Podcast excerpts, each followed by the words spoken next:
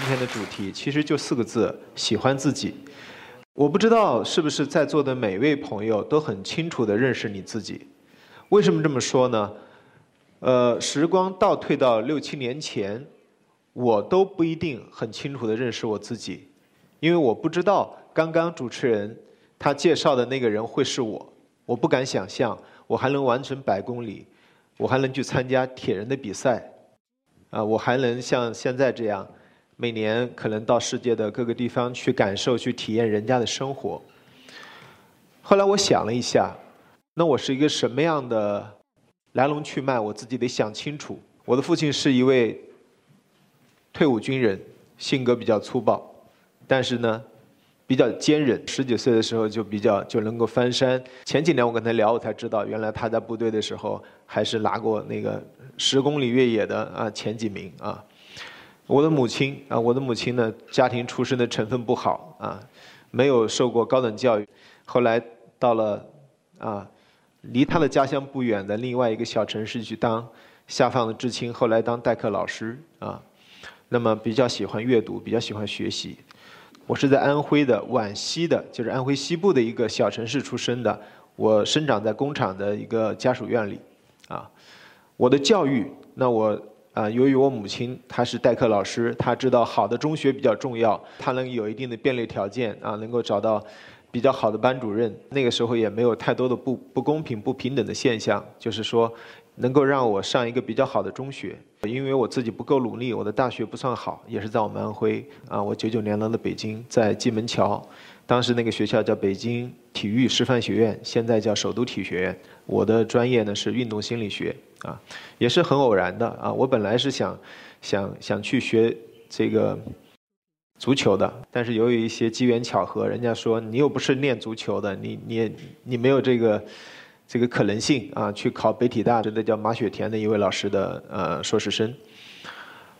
呃，这是我的教育背景。那我身处的这个时代背景呢，正好我赶上了，我跟大家一样，赶上了中国这个相对来说经济增长比较快的二三十年。啊，整个的国际的环境也比较好啊。中国跟呃邻国也好，跟大国也好，没有发生大的一些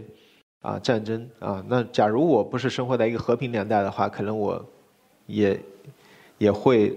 跟随着战乱去流离。那么这几种呢，是我对我自己的一个认识啊，是浅层面的认识。我之所以成为现在的我，跟我的父母、跟我的教育、跟我地处的地域。跟我身处的这个社会环境和国内国际的背景是分不开的。前几年的时候呢，我比现在呢要更纠结，啊，为什么这么说呢？当时我在一家门户网站做新闻编辑，做新闻我也写评论啊，呃，纠结在于呃，可能跟大家都一样，因为每个人都时常有压力。比方说啊，二十多岁的时候啊，你会不理解，哎，我这么好，为什么他会不理解我？啊，那个漂亮的姑娘，为什么她就不喜欢我？她喜欢了别人，类似这样的事儿，它会让我们心里面感觉到啊，比较比较郁闷，啊，比较有压力，或者说你现在在单位工作啊，那你如果跟你的同事、你的上级沟通不好的话，可能也会存在这样的问题。那么你怎么样从这种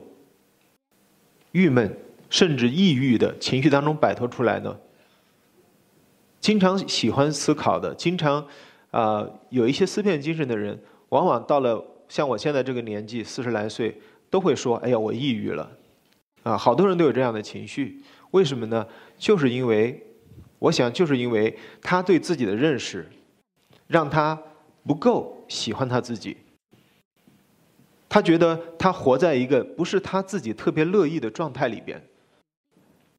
我曾经也有这样的一个感觉。始于二零零九年的一次旅行啊，我跟北京的几位朋友一起，呃，我休了一个三十二天的年假啊，我到了拉萨，然后深度的做了徒步以及自驾的旅行，后来呢，又从拉萨包车到了成都，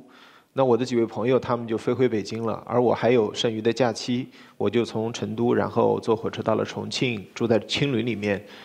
啊，也感受到一些年轻人，因为我当时已经三十多岁了啊，感受到他们的一些生活，也是有一些啊旅旅途当中的趣事。后来我又沿江而下，经过三峡，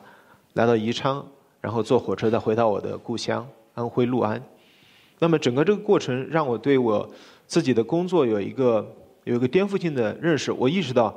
原来我的那我当时的有些纠结，我当时有些不愉快，是因为我觉得在我那种情况下去做时政新闻，去做一个门户网站的编辑，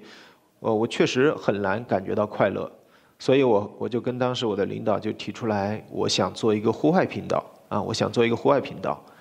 那么这种请求，我的这种请求持续了将近两年的时间，啊，后来我就创建了我当时所在的一个网站的一个户外频道。那么由于我的工作发生了转变，我开始参加越野跑的赛事，我开始练习铁三，我有了人生当中的第一辆公路车，我也不断的升级我的装备等等啊。我完成我的第一个五十公里的越野赛的时候，是在昌平的 North Face 的呃五十公里级别的赛事上，当时是八个半小时，呃跑的还算可以吧，中等偏下的成绩。那么那个时候我没有跑过马拉松，啊没有跑过马拉松。那么这样的经历让我认识到，第一方面让我认识到，哎，原来我自己身上还有这种能力。第二方面呢，我发现因为我在参与这些活动，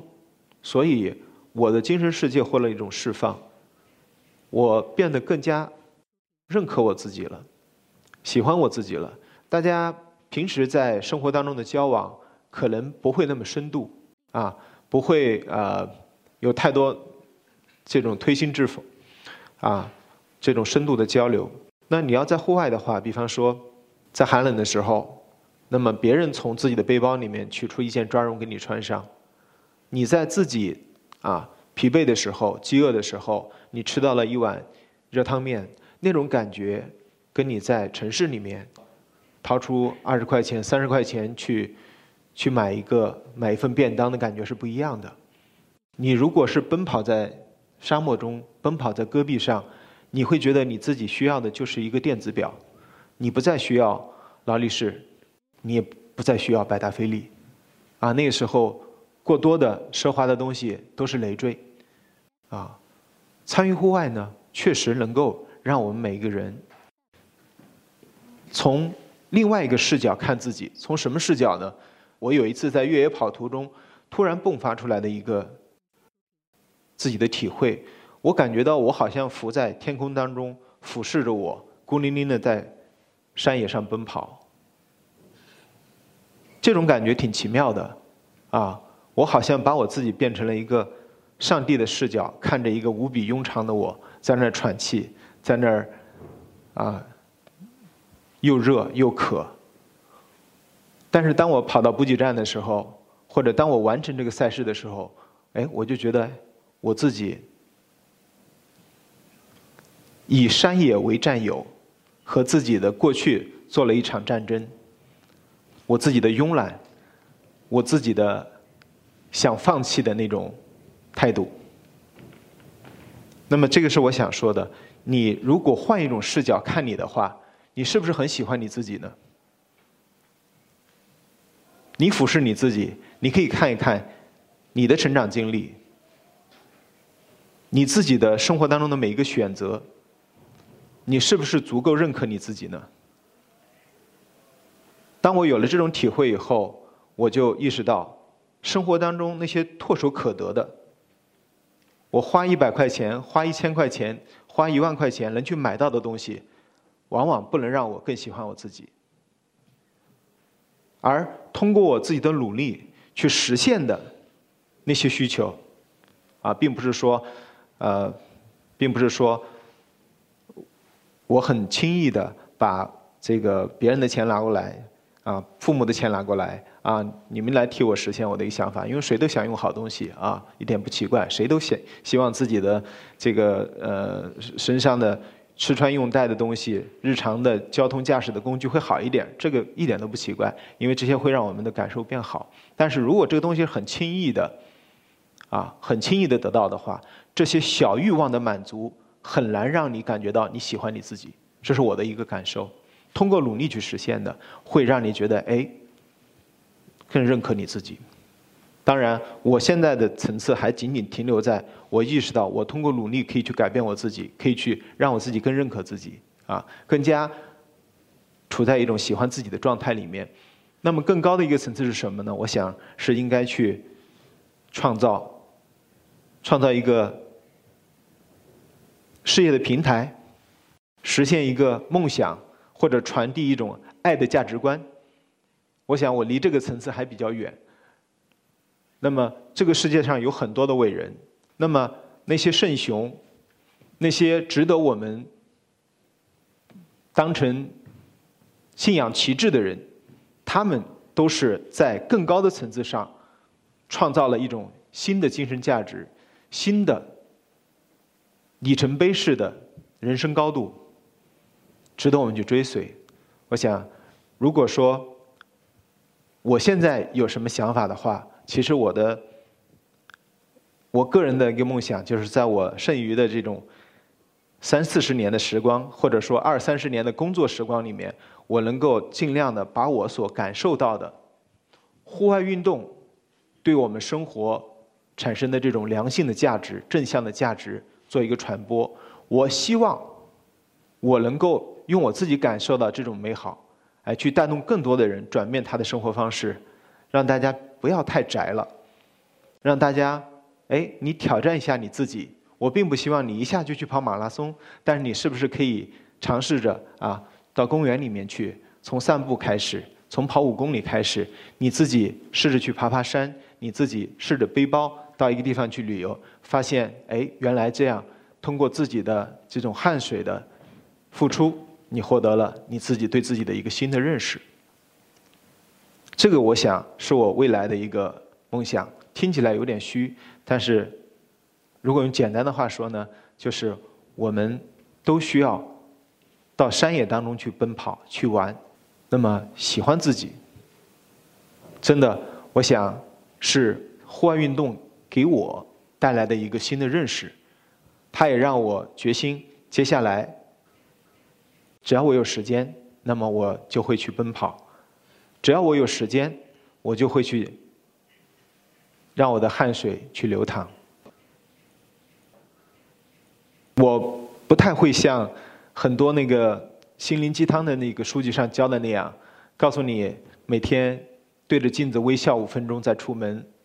对着镜子说你是最棒的，